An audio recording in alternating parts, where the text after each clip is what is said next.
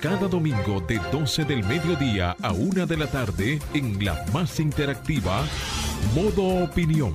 Una propuesta informativa donde podrás conocer los temas de actualidad política, empresarial, social y cultural, debatidos desde otra perspectiva. Modo Opinión, una propuesta informativa diferente. Domingo de 12 del mediodía a 1 de la tarde por Sol, la más interactiva. Muy buenas tardes, son las 12 del mediodía, República Dominicana, esto es Modo Opinión, el programa dominical más importante, más relevante de la radio los domingos. Con ustedes, un servidor, Samuel Sena, saludar a nuestra compañera de panel, Julia Muñoz, quien se va a encontrar de manera remota el día de hoy.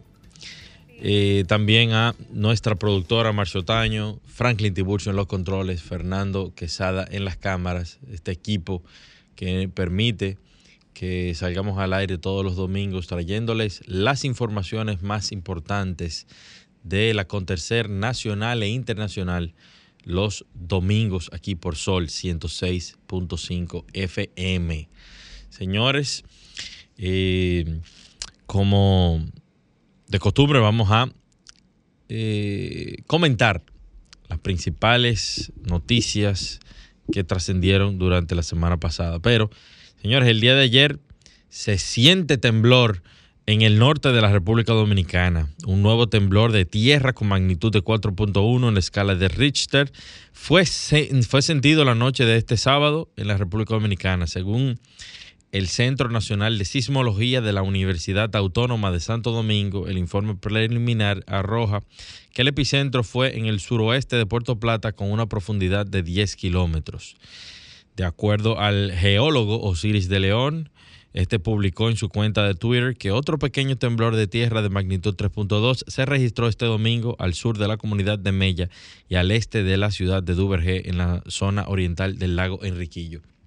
Señores, y el mundo, la, tierra se está moviendo constantemente y en todo el globo terráqueo.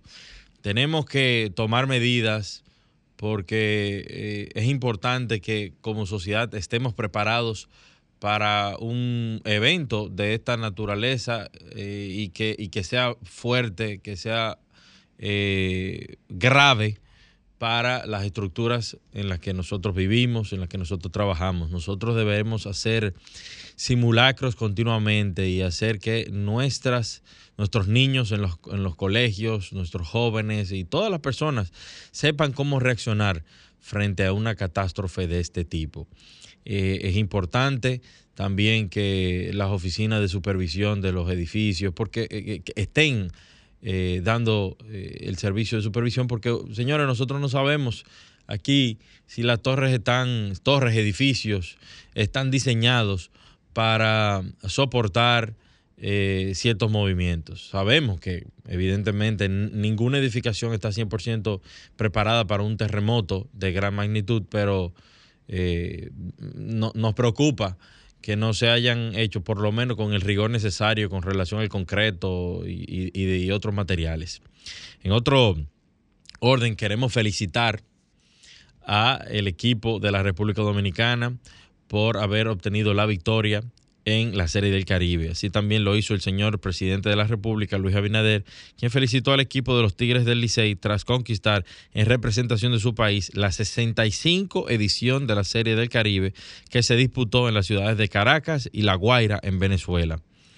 Eh, a través de su cuenta de Twitter dijo, ganamos, felicidades a los Tigres del Licey por su triunfo en la Serie del Caribe 2023 en representación de la República Dominicana. En otro orden, el día de ayer, el movimiento Más Cambio del Partido Revolucionario Moderno pide la reelección del presidente Luis Abinader. Miles de simpatizantes del movimiento político Más Cambio del Partido Revolucionario Moderno, PRM, acudieron a la media naranja del Estadio Olímpico Félix Sánchez pidiendo cuatro años más para el presidente Luis Abinader con banderines, carteles, gorras y camisetas alusivas al movimiento político Más Cambio, dirigido por su presidente Freddy Fernández, los seguidores se dieron cita a partir de las 2 de la tarde en la Media Naranja. Así que, señores, en otro orden también, el caso de la Guayiga. Las autoridades identifican posibles autores del crimen. La Policía Nacional informó que se siguen llevando a cabo las pesquisas relativas al supuesto rapto y posterior desaparición de Luis Miguel Jaques y la joven Elizabeth Almarante Pacheco, mediante los cuales se han identificado a varias personas por su posible vinculación con el crimen. De acuerdo con la institución encargada del orden, hasta el momento se tiene bajo investigación a más de una persona identificada, de los cuales, para no entorpecer la investigación, no se han ofrecido detalles.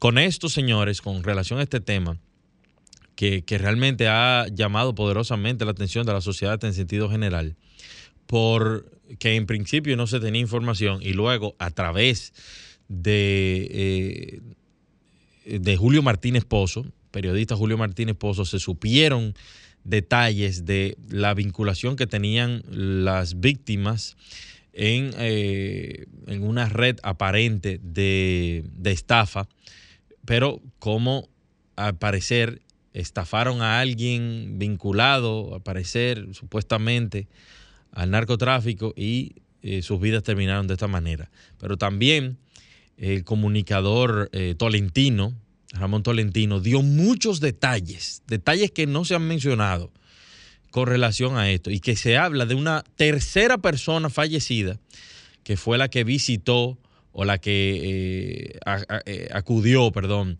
a, socorrer a los niños que se habían quedado solos en, la casa o en el apartamento donde vivían las personas que fueron asesinadas. Señores, esto es preocupante cómo se está manejando el crimen organizado en la República Dominicana y también cómo se manejan las informaciones. Dos personas, dos periodistas y comunicadores son los que dieron los detalles de cómo eh, pasó lo que, lo, lo que sucedió, lo lamentable que sucedió. Dos. Pero aquí la Policía Nacional, la Dirección General de Control de Drogas, que fue la que descubrió los cuerpos, la que encontró los cuerpos, no han dicho nada. Así que bueno, el, como decía, como dice el famoso, la famosa frase, el, la prensa, el cuarto poder del Estado, parece que, sigue siendo efectivo. Señores, eh, el canciller les recuerda al comisionado de las Naciones Unidas que la República Dominicana tiene derecho a repatriar ilegales. El gobierno dominicano volvió a responder al señor Volker Turk alto comisionado de las Naciones Unidas para los Derechos Humanos sobre la defensa a la política migratoria del país contra la migración ilegal de extranjeros. Turk quien está aquí de visita en Haití, criticó nuevamente este viernes las deportaciones de haitianos por parte de República Dominicana hasta que se resuelva la grave situación del país. Está claro que las violaciones y abusos sistemáticos de los derechos humanos no permiten actualmente el retorno seguro, digno y sostenible de los haitianos a Haití, indicó Turk en una rueda de prensa en Puerto Príncipe al término de su visita. Señores, este señor Tork dice que hasta que no se resuelva la grave situación del país, está claro que las violaciones y abusos sistemáticos de derechos humanos no permiten actualmente el retorno seguro. Pero hay que reírse. El, el presidente Luis Abinader, para poner un. hacer una delimitación de tiempo, es más, mire, yo voy a hacer un comentario con, relación a eso un poco más adelante. Pero vamos a proceder a una pausa comercial y seguimos. Ahora nos ponemos en modo opinión. 12.14 de la tarde, seguimos aquí en modo opinión y ahora vamos a hacer con en contacto con nuestra compañera Julia Muñoz Alegre. Adelante, Julia, ¿nos escuchas? Sí, yo los escucho. ¿Y ustedes a mí? Bien, claro que te escuchamos, fuerte y claro. Julia, estoy, ¿Por dónde? ¿Por qué playa andas? No, no, no, no, no. Estamos, estamos trabajando, estamos trabajando. Mira que, estaba hablando ahorita y no me escuchaban y yo decía, Dios mío, cada vez que trato de conectarme de lejos eh, eh, se me pone complicada la situación. Pero muchísimas gracias, eh, Samuel. no sé si comienzo con mi comentario ahora. Es así. ¿Me escuchan? Sí, sí, es así. Puedes hacer tu comentario. Muchísimas gracias. En esta ocasión quiero hacer referirme sobre un término muy interesante y fue una de las palabras del año del 2022. Voy a decirlo tanto en el, en el, idioma oficial que es y lo voy a tratar de traducir para que todos me puedan entender, porque es muy interesante este término. No sé si han escuchado acerca sobre el site Wende, que eh, si lo pronunciamos como se escribe sería Wende. Es un término proclamado como la palabra del año del 2022 en Alemania, pronunciada por su canciller Olaf Koch como eje de la visión del mundo y del giro en política exterior que ha tomado este país europeo justamente con el inicio de la invasión de Rusia a Ucrania en febrero del año pasado. Justamente ahora, el 24 de febrero, eh, se cumplirá un año de la invasión de Rusia a Ucrania. Y esto se ha significado en alemán, pues un cambio de época. Cuando ellos se refieren a Zeitwende, en inglés sería un turning point. Cada nación, cada país tiene un Zeitwende. En República Dominicana en el 2020, por primera vez en la historia democrática de nuestra nación, se suspendieron las elecciones municipales previas a las generales presidenciales y congresuales. Con esto se derribó, pues como todos saben, una serie de manifestaciones que también se denominó las protestas de los jóvenes por las masivas congregaciones que se realizaron en la Plaza de la Bandera, tanto en el país, en diferentes puntos, como también en el plano internacional de la diáspora, esos dominicanos en el exterior, y de muchas personas que de alguna manera se sensibilizaron con la situación de República Dominicana desde el domingo 16 del año 2020, 2020 eh, a jueves 12 de marzo de ese año. Esto puso en jaque a todo el sistema social y político de, nuestra, de nuestro país, tomando en cuenta también que había, estaba también en, en el plano económico, estábamos también en jaque por el contexto de la pandemia del COVID-19. Y en ese sentido, eso fue un impulso, un cambio social importante nacional que nos invitó a todos a repensar la intención y la decisión de voto en ese momento y en una defensa pacífica pero también férrea de la democracia dominicana. Un estallido social importante que colocó en, a Luis Abinader, en ese momento candidato del PRM, a ganar las elecciones y a redirigir el cambio político y de gobierno de nuestro país. En ese momento, el presidente lo denominó como el gobierno del cambio por una propuesta de gobierno totalmente diferente y con su eh, política de Estado muy, muy eh, plasmada en la transparencia, en la lucha contra la corrupción y en su, en su propuesta de gobierno muy bien plasmada. Esto no fue nada casualidad.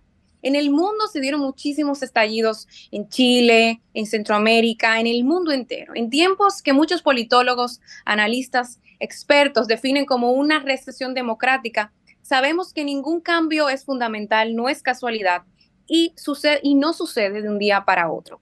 Además de que estamos transitando tiempos muy delicados en lo que la política atraviesa una fase de construcción importante de medio de incertidumbres, de mucho caos y de garantías específicas para nuestras sociedades que vienen sufriendo muchos sacudidos y desafíos de muchas magnitudes y de escalas inéditas. Como bien recalcó eh, recientemente el canciller Roberto Álvarez en su discurso de la decimoquinta reunión de la Asociación Iberoamericana de Academias, Institutos y Escuelas Diplomáticas, en la cual en el país, bueno, República Dominicana, como todos saben, sustenta la Secretaría Pro Tempore de la CEGIT, él recalcó algo muy importante que quiero rescatar. Es evidente que hoy en día el multilateralismo y el regionalismo es la principal herramienta con que cuenta la humanidad para navegar en este momento y llegar a un puerto seguro. Sobre todo para países como los de Iberoamérica, que si no actuamos bajo el amparo de fuertes organismos internacionales, corremos el riesgo de quedar fuera de las decisiones más importantes de la humanidad. Con esto quiero poner sobre la mesa un importante repensar y un cambio que estamos viviendo en todo el mundo, por lo que es algo incierto que seguiremos navegando por aguas muy turbulentas, pero que deben de poner muy en cierto, número uno, la seguridad y defensa del país. Y en esto el gobierno ha sido muy, muy firme y muy claro, y eso también se, se es evidente. Pero por también, segundo, abastecer y proteger y seguir trabajando en el multilateralismo y el regionalismo para que las democracias de nuestra región vayan también en ese mismo norte en esa misma visión. Hasta aquí ha sido mi comentario del día de hoy. Adelante, Franklin.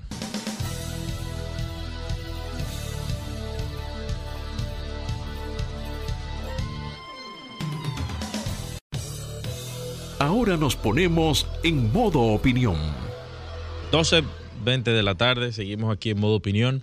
Señores, en la tarde de hoy yo tenía otro tema, pero leyendo las principales informaciones de la, de la semana y, bueno, y leyendo realmente la, las declaraciones del señor Turk, quiero referirme un poco a, a esto que, que plantea el alto comisionado de las Naciones Unidas cuando se refiere a que la República Dominicana no debería repatriar ilegales haitianos hasta que, según él dice, se resuelva la grave situación del país, porque está claro que las violaciones y abusos sistemáticos en Haití, los, los abusos de derechos humanos en Haití, no permiten actualmente el retorno seguro y digno y sostenible de los haitianos en Haití.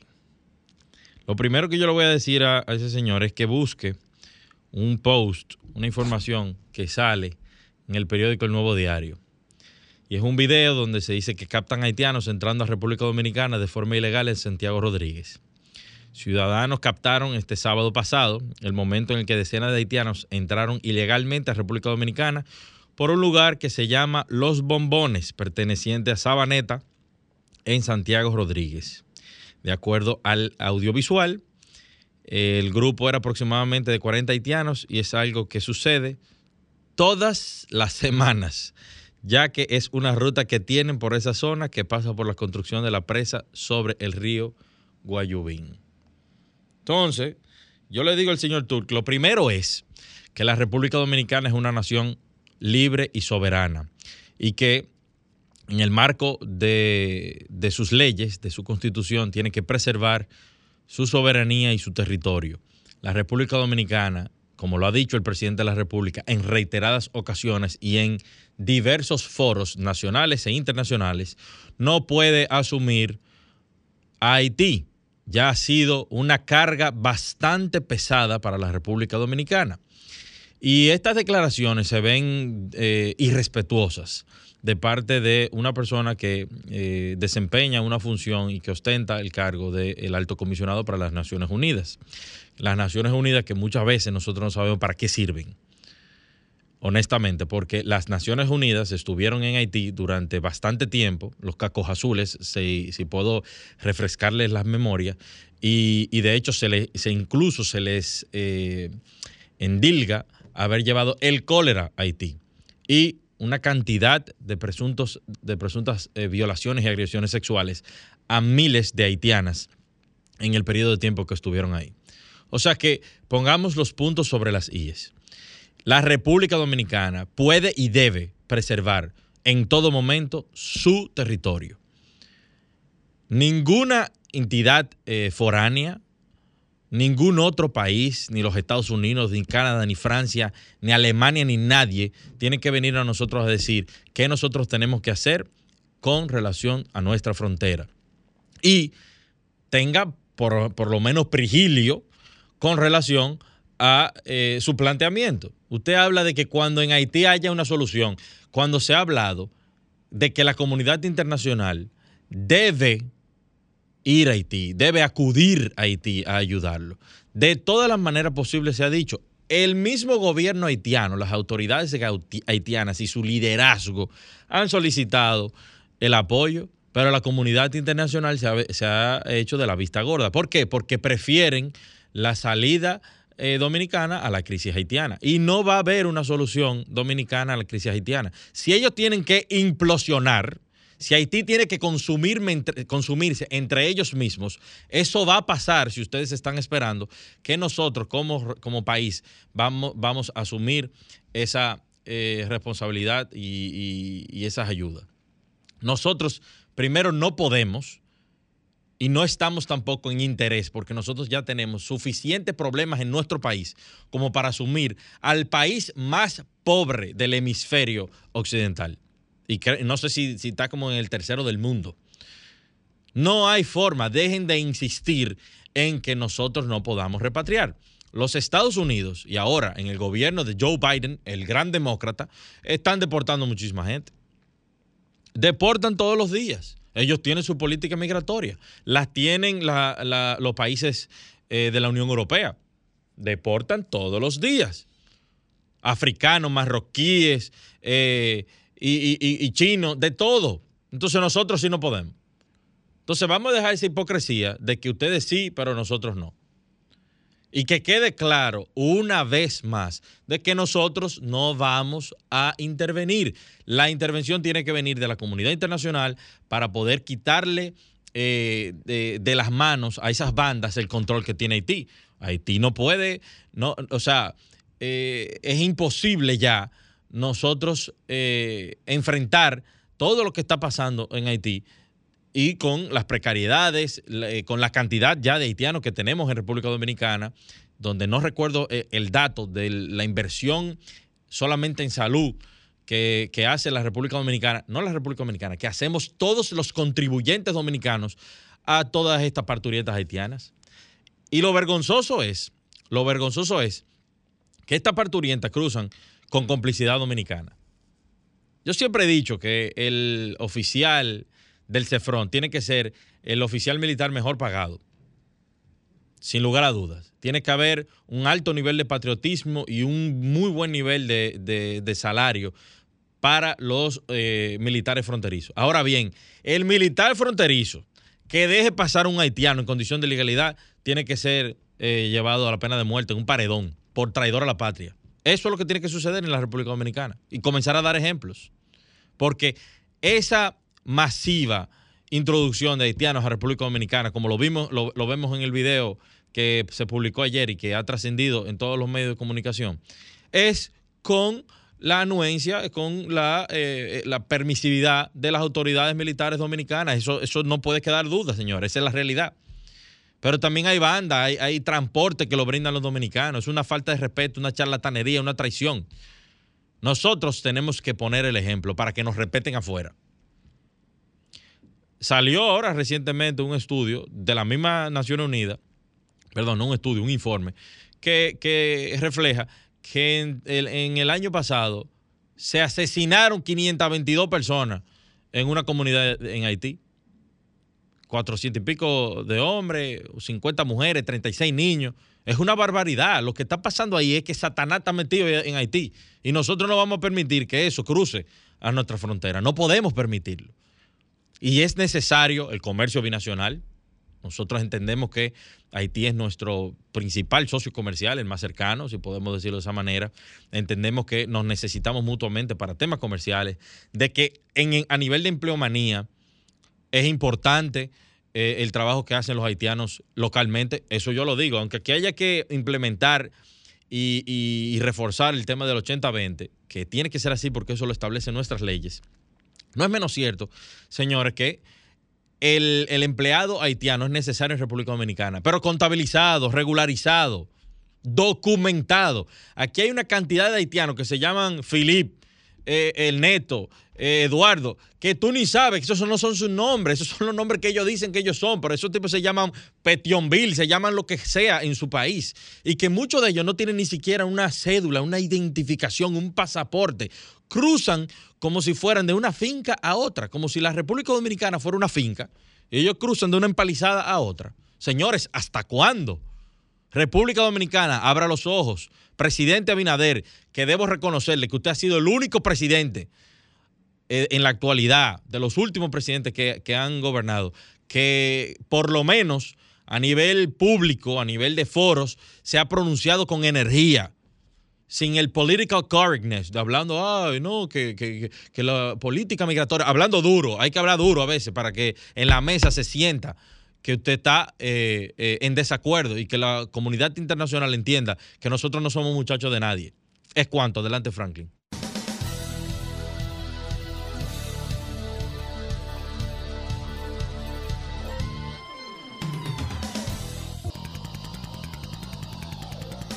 Modo Opinión presenta la entrevista.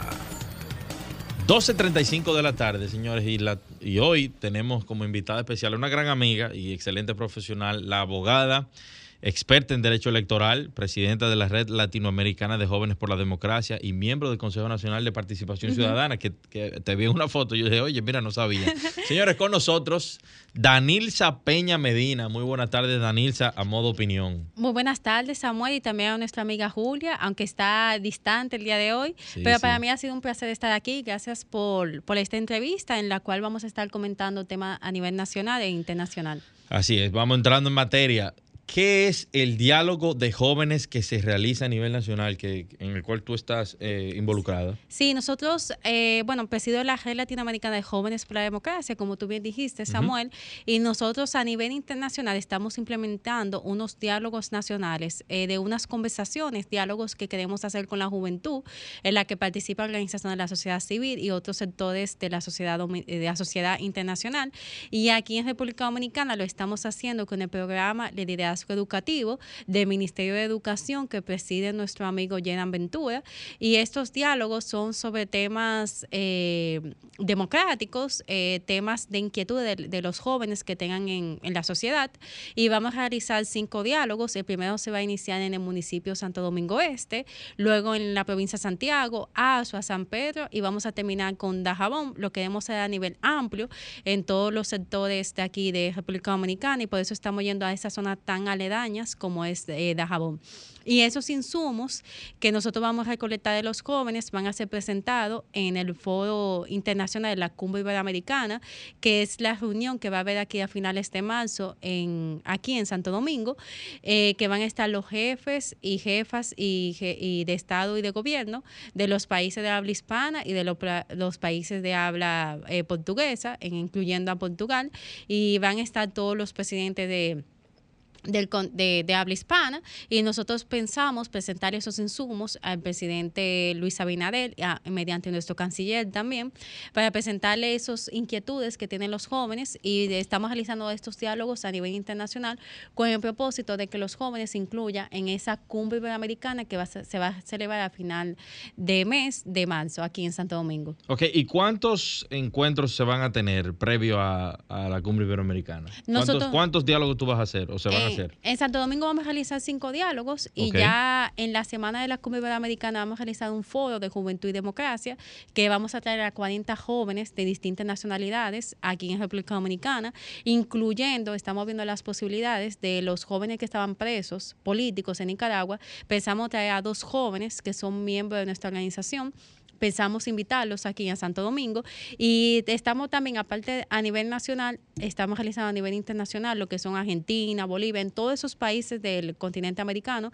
También estamos realizando diálogos, tenemos alrededor de algunos 35 ya realizados y estamos terminando aquí con Dominicana con estos cinco. Excelente. ¿Y cuáles son los temas principales que se, se abordan en esos diálogos? Estamos, temas eh, democracia, eh, eh, temas tecnológicos, eh, cambio climático y temas medioambientales Ok, y participan eh, muchos jóvenes, ¿hay alta concurrencia? Sí, sí, sí, hasta el momento la participación ha sido muy buena. Vamos a realizar el primero en Santo Domingo Este, en el municipio, y hemos tenido muchísimas aplicaciones, alrededor de 100 aplicaciones a nivel eh, nacional.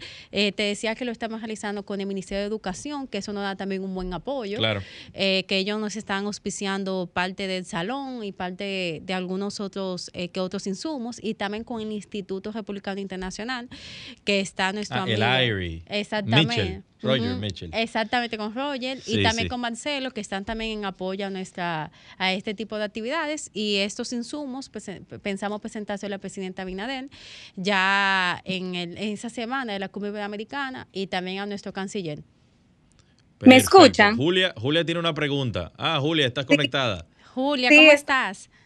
A perder esta entrevista de mi querida amiga, la cual estimo y admiro muchísimo y me siento muy contenta de su crecimiento. Eh, eh, siempre digo que tienes un futuro muy brillante y hay que estar muy de cerca tuyo porque vendrán, darás mucho de qué hablar en, en, esta carrera que estás eh, construyendo.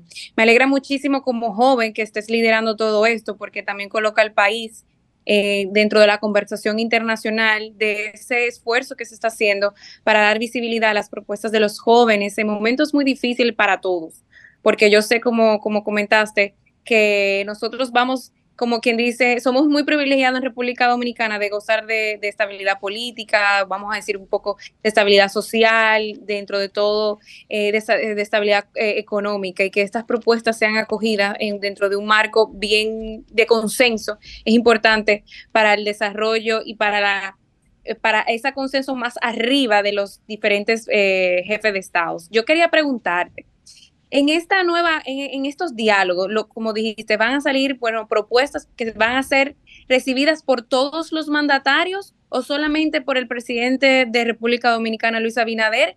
Esa es mi primera pregunta. Y segunda, que va en el mismo marco. Si esas propuestas se incluirán parte de los proyectos o de las discusiones que van a formar parte de la cumbre iberoamericana aquí en República Dominicana. Exacto. Muchas gracias, Julia. Primero por, esos comentarios que hiciste sobre mi persona. También pensé lo mismo de ti.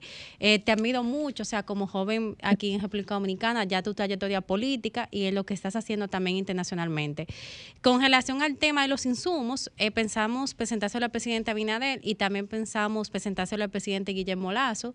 El presidente Guillermo Lazo va a asumir la presidencia pro tempore de lo que es la cumbre iberoamericana. Termina el presidente Abinader y asume el presidente Guillermo Lazo eh, la presidencia. No obstante, hay que tomar en cuenta que ahora mismo, ahora mismo en Ecuador están teniendo unas situaciones un poco delicadas, pero hasta el momento se tiene confirmada la presencia del presidente Lazo aquí en República Dominicana y pensamos, así como el presidente Abinader, presentárselo al presidente Guillermo Lazo.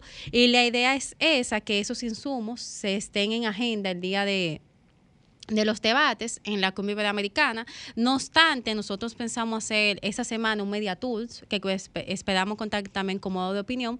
y es que todos los jóvenes que vamos a tener a nivel internacional, vamos a tenerlo en todos los medios de comunicación de alto nivel del país, haciendo incidencia de lo que estamos tratando y también pensamos hacer rueda de prensa, ya que quizás, eh, como la agenda ya viene un poco preparada, por lo menos para que esos presidentes y jefes de Estado puedan escuchar a los jóvenes y por eso pensamos hacer media tool, nota de prensa, fuera de prensa y hacernos sentir en esa semana y también vamos a tener visitas con líderes eh, de República Dominicana, con el presidente Fernández, el presidente Danilo Medina, el expresidente Hipólito Mejía y también con el presidente Luis Abinader. Y para mayor edificación de los escuchas, de los que nos sintonizan, ¿qué se supone que se hace en la cumbre iberoamericana? Bueno, en la cumbre iberoamericana los jefes de Estado tienen su o sea, una agenda definida. Primero definir quién va a ser el próximo presidente, presidente pro tempore. en este caso ya se eligió el, país de, Ecuador. Eh, también ellos tienen agendas comerciales, eh, van a tener reuniones bilaterales ese, que se organizan mucho en esos espacios también para aprovechar. Eh, también con relación a algunos acuerdos que también se firman. hasta el momento lo que se está trabajando son de temas internacionales, eh, temas comerciales y temas de resiliencia con relación al tema de la pandemia, que esos son los temas actualmente. Este año los temas son justicia y sostenibilidad, que tiene que ver con relación al tema económico, o sea, cómo buscar mayor sostenibilidad económica para todos los eh, ciudadanos de estos países con relación a la parte económica, que estamos teniendo actualmente, después de la pandemia, una resiliencia económica eh, que ha afectado a la mayoría de esos países y lo que se está eh, tratando principalmente sobre el tema económico, eh, lo que se va a tratar a final de marzo aquí en Santo Domingo. Pero qué bien, realmente te felicito, Danilza, y felicito a todos los jóvenes que están o que van a participar de estos importantes diálogos, porque así es que se va generando eh, sociedad, se va generando país, desarrollo eh, social, económico, y, es necesario. Y también darle visibilidad a, esas personas que están haciendo. La mayoría de los medios de comunicación, si tú te fijas, resaltan lo malo que está pasando, porque eso es lo que vende. Exactamente. Lo que más trasciende son esos dembauceros, eh, que, realmente muchos de ellos no dan un, excelente eh, mensaje. a la juventud, sino otros también promoviendo el dinero rápido. Pero no se resalta mucho el trabajo que viene haciendo un, parte de esta nueva generación de, para ocupar los espacios importantes, para hablar de los temas que necesita eh, una sociedad para alcanzar mejores niveles de desarrollo, mejor estado de bienestar. Entonces yo creo que, esos espacios deben ser promovidos, deben ser aplaudidos y apoyados. Así que de verdad lo, felicito y en lo que nosotros lo podamos colaborar como medio, Exactamente. Eh, están, está abierto, y así también el espacio a través del Consejo de Desarrollo Económico y Social de Santo Domingo. Lo que ustedes necesiten, tienen todo el apoyo de nosotros. Muchas gracias, Samuel, y también a Julia, que no, bueno, está un poquito distante el día de hoy, Sí. pero así como tú dices, eh, hoy en día lo que se vende es lo, lo negativo, vamos a decir, pero no ven- vendemos los positivos, Ujú. que aquí hay muchos jóvenes que tienen mu- en muchos espacios, en términos intelectuales, capacidades, que se tienen que ser promovidos. No es que quizás cantan dembow, quizás esos temas sean negativos, pero sino que se englobe todo, o sea, que se englobe todo y para eso estamos en nuestra organización, también lo que tú haces en la organización que tú estás actualmente como presidente y son espacios que los jóvenes se pueden involucrar y nosotros Claro estamos sí. de manera inclusiva eh, a que ellos puedan participar y para nosotros ha sido un placer estar aquí en este programa en modo de opinión contigo, Samuel, y también con nuestra amiga Julia. Y aquí ah, te voy a tomar la palabra. Claro para finales sí. de marzo te voy a traer a todos los jóvenes de aquí. Tú me dices con tiempo y, y lo cuadramos con producción. Exactamente. Entonces, un verdadero placer y gracias por todo. Gracias, señores. Esto ha sido todo por hoy con nuestra invitada especial, Danilza Peña, que nos habló de los diálogos que se van a estar realizando previo a la cumbre iberoamericana. Vamos a una pausa y continuamos aquí en modo opinión.